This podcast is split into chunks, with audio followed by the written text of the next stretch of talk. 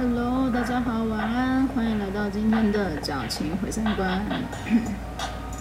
最近 其实我真的都有写文稿了，但是就想走 freestyle 路线，呃，不知道，最近有点啊，太疲劳，或者是太厌倦很多事情，然后就会变得想要更自由自在一点点的。生活方式吧，因为在工作上显然没有办法这么自由自在的生活的时候，你就只能在自己闲暇的时间这么自由自在的活着了。因为最近最近工作的部分就是在，嗯，在调整另外一个部门的工作流程。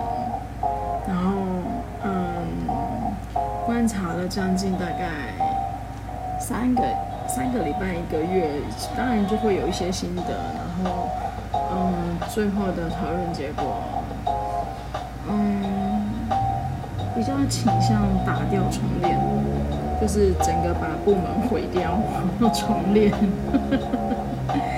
这是我觉得最有效率的方式，虽然感觉很伤成本，但是嗯，你要知道，有很多事情一旦从根部开始烂掉的时候，你就啊、我觉得最好的方式就是打掉重练。当然，在前面那三个星期，我不是以这个为目标去观察他们工作，就是因为观察他们工作了三个礼拜之后。我发现这个是最适合他们的，因为其实按照我的个性，我不喜欢打掉重练，因为我觉得这样子太太耗费了，就是所有的一切都非常的损耗。但结论告诉我，啊，这是这是也许也也许是最好的方式，因为各种数学算下来，还有个就是你也知道嘛。公司所有人生，人生最后的结，人生所有的事情都跟数字有关。金钱也是一个数字，啊，sorry，金钱是一个数字嘛。再来就是时间也是一个数字。嗯，我已经习惯用数字去解读，解读人生，很感觉会很现实，或是。好像很冷冰冰，但是我不知道哎，可能这几年工作下来的对我的学习，我我我自己的人生的成长这一块部分，我思考事情的方式已经变成了数字，然后结果论，啊，还有比较工业化的方式去思考。我会尽量减少人力。那天那天我才跟我男朋友聊到，就是我想要把整个部门的时间线，还有整个工作模式都做变动。那我会要这样做的是，因为我要尽量的机械化跟工业化，然后减少人力的部分，然后再跟前主管，就是那个部门前主管。呃，有跟他聊到我的想法，然后同时我也在观察他，就是对于这件事情的反应如何。当然我，我也有把我的立场讲给他听，还有我的想法，就是也许听起来会非常的不人性化，但我觉得最后。我我跟我男朋友，我跟他聊天的时候，最后我得到的一个就是天外飞来的一个结论，而且我觉得非常的符合我我想要的那种感觉，就是我觉得所有的工业化的进步跟工业化的安排，都只是在体现出人性化，因为我了解人有很多问题，这里说的问题不是那种。呃，非常负面的说法，就是人有太多不可控的因素，呃，生活、家庭、疾病，各种啊、社交圈什么的，所以当这些综合在一起，人有七情六欲、生老病死，所有你才能够成为一个人。但是在一个呃工作线的安排上面，我们想要确保，这样听起来就是像惯老板呢，就是要确保呃整个工作流畅，还有呃对啊，一切都是成本嘛，我要赚钱啊。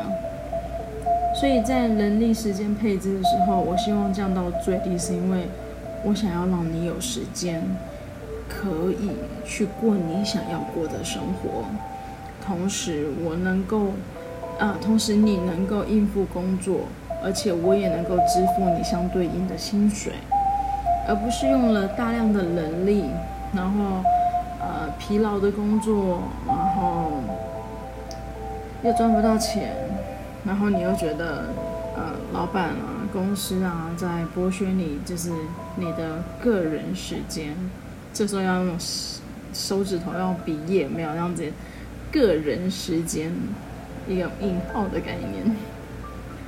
所以我尽量想要把工作，嗯，包括技术性还有专业度的部分，都尽量浓缩到。一个人的身上，其他人就是听指令，然后或者是按按照分区上面的工作。那你不需要思考太多事情，就是老娘叫你做什么就做什么，因为责任是我担的。其实这样讲听起来好像非常的独裁，但是当你的，我很欢迎，而且我也非常能够接纳。每一个工作同仁都有自己的想法，但我想要的是，在你们有自己想法的同时，你们想要做任何的尝试跟改变，我都希望你们是不要自己做决定，而是来找我或是找你的上级主管讨论出一个合理的方式再做决定，因为以你的角度看到的世界跟。公司高层主管还有跟公司老板看到的世界绝对不一样，而你做的这个决定，如果你没有经过呃上级主管啊，或者是跟高层老板等等之类的同意的时候，如果你失败了呢？嗯，如果你失败了呢？如果这个决定导致更大的亏损的时候？是你扛吗？还是你的上级主管扛？不要觉得好像说，哦、公司不给你思考，不给你做决定，不给你什么呃权限、权利等等的。等你有一定的负责心态，或是等你有一定的成本、能力、时间这种概念的时候，你就会知道，你做的每一个决定。在你那个当时，然后你已经有这些经验之后，你回头看那一些决定，就是一个天真浪漫，然后非常智障。我真的没有，我没有夸张啊，那种感觉就是，你怎么会这样想呢？你到底把工作当成什么？是你人生的游戏场吗？还是你人生的实验场？那如果你想要实验你的人生，可不可以去别的地方实验呢？不要拿我的钱来做实验好吗？这是我的钱哎，Hello。我不过某种程度上，那天我也有就是，嗯、我自我检讨一下，毕竟是我把这个权利给他的。所以是我把我的钱给他，让他来乱花的。对，这是我的错误，我知道，我发现了呀。所以，嗯，那那一阵，那阵，那，sorry，那两三个礼拜的结论就是，工业化只是为了想要让人过上更好的生活，更舒适的生活。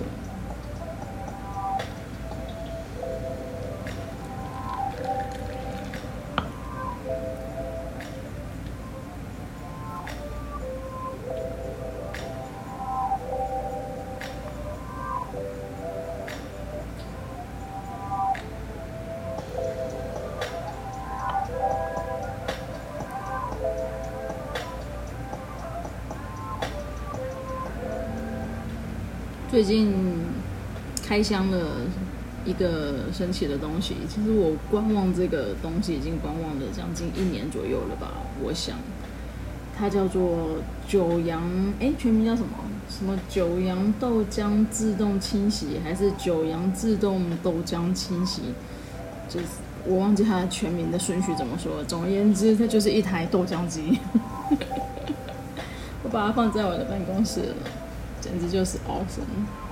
因为我会观望这么久，其实有部分的就是你一定会上网爬文，然后去看。它到它好用已经是好用了，可是每一个人的使用心得跟后续的状况，当然我也有考虑到我本人的那个嗯有可能的三分钟热度，就是怕买了用个几次就不用了。那因为它有出嗯，我这样讲好了去做区分，它有出类似像家庭版的，然后另外一款是个人版的。那个人版的好像就只能够做三百 CC 的饮料出来，可是呃家庭版的它可以做到，它可以调整那个 CC 数，所以你可以选择你要嗯三百啊、五百啊、八百啊，或是一千都可以。那我后面选择大台的，而且是放在公司的，最关键是因为公司人多，哦，我们可以大家一起用，然后可以煮一煮给大家喝，可以增加它的使用使用频率。那，哎，是是对对对，昨天到货的，昨天到货了，我就在在那个豆浆机来之前，我已经买了很多备料，我买了黄豆，嗯，黑豆，然后南杏，就是那种杏仁茶的那个南杏，味道有些人觉得很恶心，有些人觉得很香，就是非常就是哈密瓜有种哈味的概念。嗯，还有什么红豆，现在已经四个了嘛，然后小米。然后三色藜麦，呃，燕麦，还有就是好事多的那个综合坚果，还有什么东西啊？我真的瞎买了很多。哦，还有红枣，然后还有枸杞，现在目前已经数到十款了。然后我才发现我漏买了哦，还有那个黑糙米，黑糙米，所以是十一款了。然后我最后做做做才发现，我最关键的东西没买到，其实我一直很想要喝的那个味道，就是花生跟核桃这两个，我居然没买到，我真的智障，买了一堆就是没有，上面那些也是我喜欢喝的，然后我就开始用那个九阳豆浆，我才很意外的发现呢，两颗红枣居然可以做出这么浓的味道。就是因为它红枣要去去那个去籽，但是市面上应该是有卖的。就是好巧不巧，我那天在买的时候就是没看到，但是我也不想再找了，我也不想再等了，就是看到就想买。小 本，对啊，反正我就是买了那个里面有有那个有籽籽的那个红枣，反正想说去籽也还好吧，就切开一刀，然后把籽挑出来就好了。嗯、我那时候做了什么？红枣、红豆、黑豆浆。对，我的比我的那个配方是这样。比例这种东西呢，哦，自由心证，随心所欲，你想怎样的比例就怎样的比例，没有什么一定的。我觉得，像像我有时候觉得食谱这种东西，你硬要去跟他讲说，哦，多少水，多少公克，多少什么的料，你可以给一个基准值。但是你最后你自己在真正做的时候，你一定会有你的喜好，所以太执着多少，我觉得有点傻。不过 anyway，回到那个红枣，我很讶异的是，红枣两颗居然味道这么浓郁，所以我有被那个惊艳到。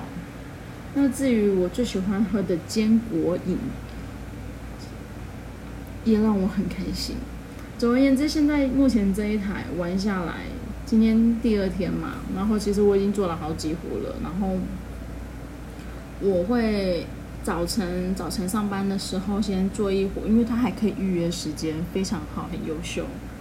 嗯，早晨上班的时候就是先喝一壶热的嘛，然后下班前会再做一壶，把它用哦，因为我自己有那个耐温的耐温的瓶子，玻璃瓶，然后把它装起来，再把它放在办公室的冰箱。然后隔天上班的时候呢，你就会变成早晨有一壶热的，然后下午呢，你其实早上也可以啊，因为已经冰了一个晚上了。然后下午你又可以再喝一杯冰凉凉的，然后你可以喝不同的味道，所以我觉得它会有效的降低我对咖啡因的摄取，因为人呢、一天也就喝这么多的水，我又不是没没事就一直在灌水。我其实也有意识到，就是我的咖啡因摄取好像真的有一点点过了头。因为一天喝到五六杯的，就是那个胶囊球，喝到五六颗的咖啡胶囊球的时候，我没有特别的身体不舒服，可是就忽然有一种反省的心态，就是是不是咖啡喝太多了呢？然后又加上，嗯，有时候工作忙的时候，就第一没时间吃饭。第二，我也很懒得吃饭，连吃饭都懒，不是很想要去想要吃什么，然后或者是又觉得吃饭真的不知道啊，在你在上班的时候吃饭这件事情就不是一个很愉悦的事情，唯独只有快快乐乐下班的时候，可能放假去外面吃一顿好吃的，或者是特别你累积已久想吃的那个东西，你才会特别的享受它。或者平时我在上班的时候，我觉得吃东西对我来讲就是呀囫囵吞枣的概念。所以买这台豆豆浆机，还有一个部分是它可以做米糊，然后还有刚刚我讲到的坚果饮。那其实这几款它的嗯营养成分哦，我觉得还蛮高的，就是看你自己搭配什么料。那它的饱足感其实也有的，因为它就是呀全部吸收，因为它没有过滤。它就整个打碎、研磨，然后高温蒸煮之后，你就把它全部喝光光了。所以该有的淀粉、该有的纤维、该有的蛋白质，嗯，你全部都吸收到了，就是相相等同于，我们就以成分来讲，我觉得相等同于一一餐正餐、啊。你你吃一个便当，不也是蛋白质、淀粉跟纤维吗？那虽然说我那一杯不也是一个人这样，而且我用喝的更快。我操！我就有点觉得，我是不是很适合插鼻胃管？这样插着就好了。真有事哎，我。但目前为止，我对这台就是非常开心，它终于到货了，而且我也很满意。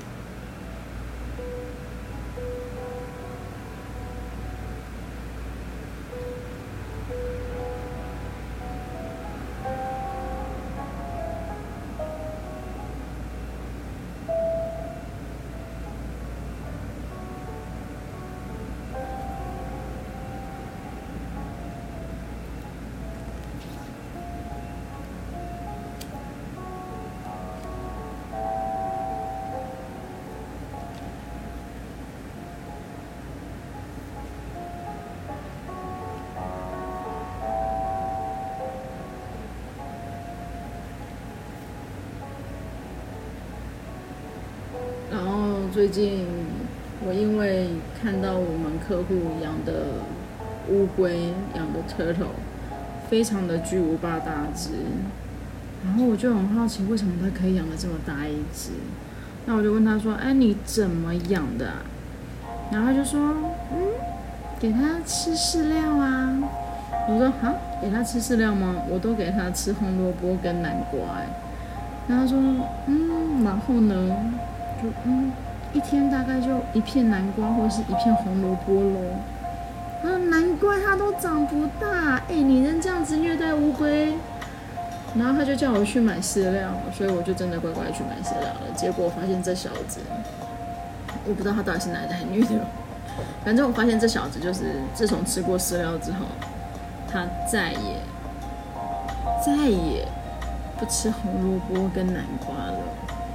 而且他会看到我在，他会看到我出现的时候，就是朝着我的面向我的地方，然后很积极的把头伸出来，然后用他的四个小手手一直在晃，一直在晃，就是一直在呀刷存在感。然后我想说，难道他是饿了吗？至于吗？我不是才喂过他而已。我想说，那不然我们就做个实验好了，就是走过去，又默默的撒了一些吉利的饲料进去。我才发现，他真的是要吃饲料，他真的是为了饲料才会这么积极的跟我打招呼，还蛮还蛮难过的，就是，所以所以胡萝卜跟南瓜不好吃吗？哦好了，这样子他喜欢吃饲料也好了，就让他吃饲料吧。不然怎么办？有没有想说让他吃健康一点？啊知道他那么爱饲料，我也是受到了极大的创伤。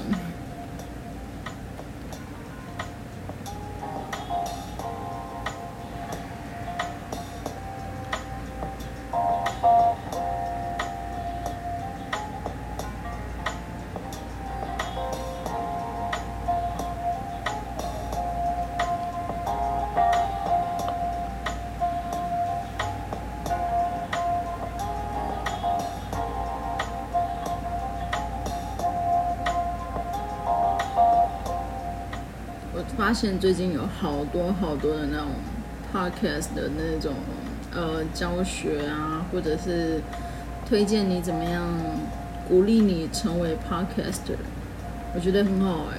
但是是不是这种市场这种人才啊、器材的部分都集中在中北部呢？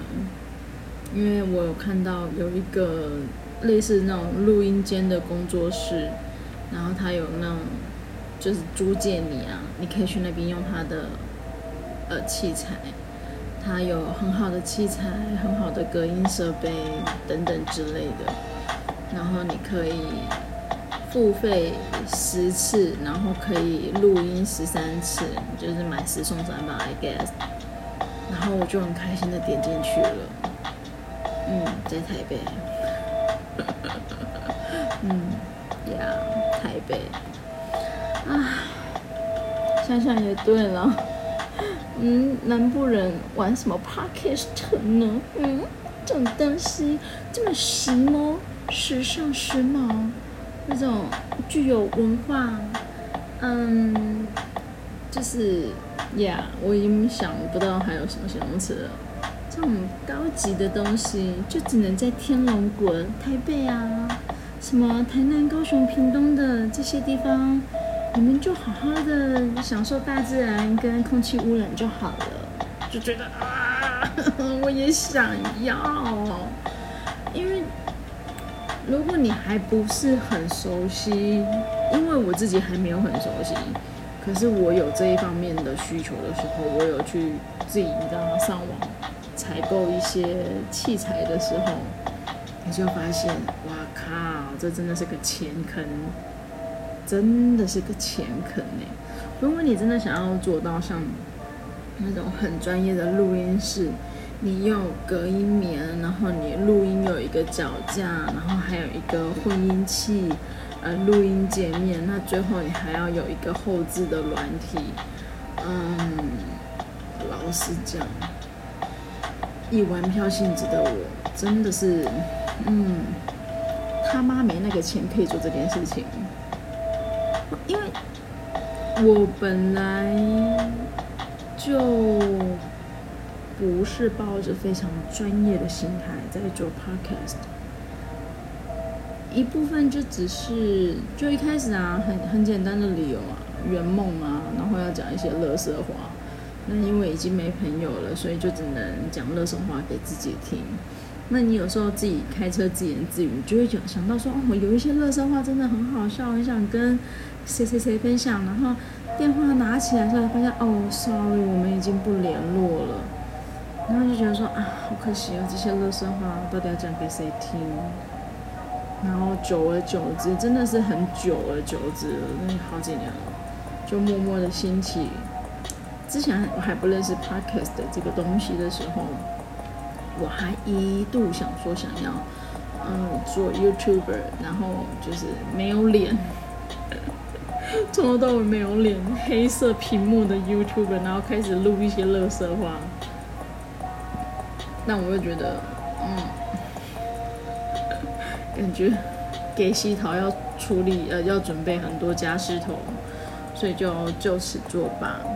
然后好像在一年多以前吧，我发现有一个 APP，它也是类似像这种个人电台的频道，然后你只要登录之后，你就可以自己开设，你就你就自己用自己的账号开一个频道，然后你就是在里面自己讲乐色话，然后有的时候会有人进来啊，一两个进来，然后线上收听，就是同时 online 可以听到你的频道，可是。因为那个东西它算是直播，当然我也没有在 care，其实我现在也是直接录就直接存档就直接上传，某种程度上也算是直播。可是因为他的直播性质太高了，所以有的时候我人在外面，包括我自己，想到一些乐色话想讲的时候，我就会直接开频道，然后讲乐色话。但我就发现这样子的录音呃收音品质很差，有的时候嗯真的不 OK，有杂讯太多了，因为它真的就是很很直觉性的直播。那后面慢慢的在看 YouTuber 的时候，才发现哎有这个 Podcast 这个东西。当然也感谢百灵果的频道，嗯，从他们的身上才认识到了。没有其他在听我节目的，如果啊，我听我节目的人本来就不多了，嗯，你们应该所有人都知道，也不是所有人啊，大部分人都会知道百灵果，不知道的麻烦你去搜寻百灵果，他们是一个非常嗯自由的频道，自由吧，他们也是这样宣称自己啊，华人世界最自由的新闻。哦，他们的台词是什么？Sorry, I can't remember. But anyway，从他们的身上才知道说，哦，可以做 podcaster 这个东西。然后我也因为自己是用 iPhone，我妈用 iPhone 用了三年才知道，原来这个东西是我的内建 App，真的有够蠢的。然后我就开始点进去，我才发现一系列真的有很多节目可以听，就是哇，真是发现了新大陆。然后我就开始又燃起了我那一颗已经已经熄灭的梦想的心，所以从那之后我就决定，既然这样有机会，那我就来圆梦一下吧。所以我就买了一个呃可以直接连在 iPhone 上面的接头的一个小收音棒棒。然后我在录音的时候，我会把那个，因为它有附赠一个小毛球，可以套在上面，可以隔绝大部分的空气，不是空气啊，就是空间的一些杂讯音，但它还是会有一些杂讯音。然后我那时候想说，那我，所以我前面最真的要最前面提到的就是那个录音室的设备，它有隔音、隔音海绵这一些。然后当然还有那个音效的混音啊，跟效果器啊、录音界面那些等等，因为其实我也很想要这一些，但你林林总总一个设备、两个设备、三个设备这样子一路刚聊了起、刚开落去的时阵啊，你哪是无三五万吼，你真正开不了。然后我就觉得说。我的梦想怎么会这么昂贵？我不也是一个小小的孩子，很努力的工作赚钱，真的要花三五万吗？我是不是该缓一缓呢？所以我就先买了那个现在目前的收音的麦克风小棒棒，然后有一个小毛球，然后尽量挑在非常夜深人静的时候，小小就是小心翼翼的。录音，期待可以有比较安静的品质，所以我觉得每一个有点进来听我节目的人，嗯，你们真的对声音的品质应该没有很要求，对不对？因因为我自己也会去听其他的 podcast，他们的、第一，他们那种录音效果就比较完整，听起来声音就比较轻松啊，比较嗯舒适度比较高啊。再来就是他们后置之后的那一个录音啊，包括。背景音的推进，然后慢慢的拉出，然后还有一些其他片头，就是他们整个完整度很高。那我就想一想，啊，人家在业余当中也是又偏向专业的，我们就是那种业余中的业余的业余。啊，这个哎，不是每个人都可以当第一名的，也不是每个人都是第一名。所以，我觉得看你怎么放放过自己，放过自己，呃，怎么样怎么样找到自己人生的定位，这是最重要的事情。不用每一件事情都好像要跟别人一样。林志玲腿就是这么长，你天生就是这么矮，你又何必要追求当林志玲呢？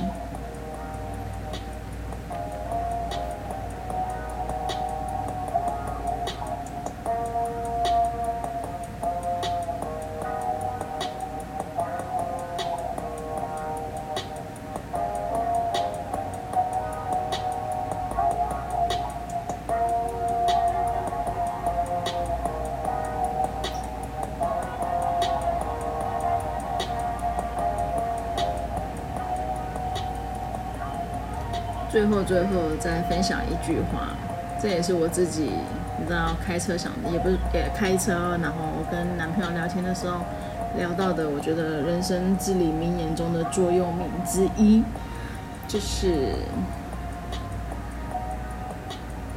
你要浪费你的人生的时候，取决于你人生的价值是多少。如果你把你自己定位在你的人生价值就是。一分钟十块钱的人，那你每浪费一分钟，你就是浪费了十块钱。可是如果你把你自己的人生价值定位在你的一分钟价值一千块的时候，你每浪费一分钟，你就浪费了一千块。所以，对于浪费时间、浪费生命的人，你对于你人生的价值定位在哪里呢？